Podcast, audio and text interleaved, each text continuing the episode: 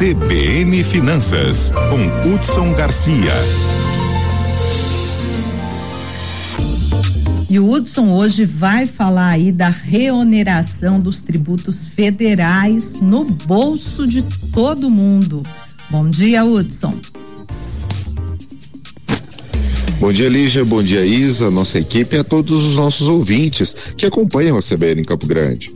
Então, meus amigos, a já anunciada reoneração dos tributos federais chegou aos combustíveis, mais especificamente a gasolina e o etanol, que passam a ficar mais caros, pelo menos 69 centavos por litro no caso da gasolina e 25 centavos no etanol.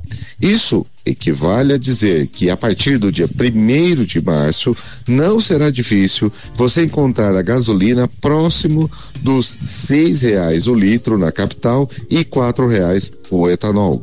O impacto direto disso é uma pressão absurda nos índices inflacionários, pois combustíveis, meus amigos, entra na classificação do que chamamos de preços administrados e tem peso maior na composição do IPCA.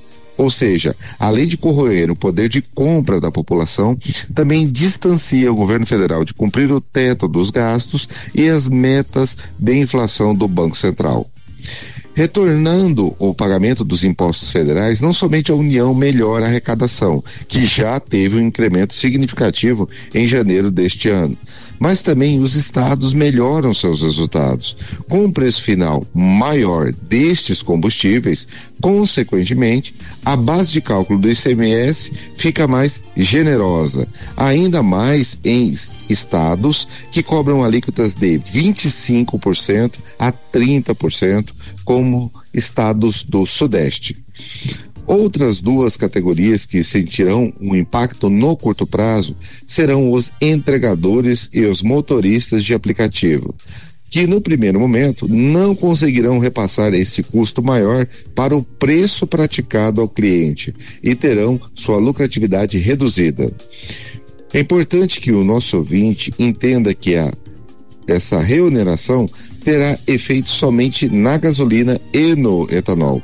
Diesel, biodiesel e gás natural ainda têm mantido os incentivos até dezembro deste ano, o que mantém o preço do diesel e, consequentemente, não deve influenciar o preço da logística rodoviária do país.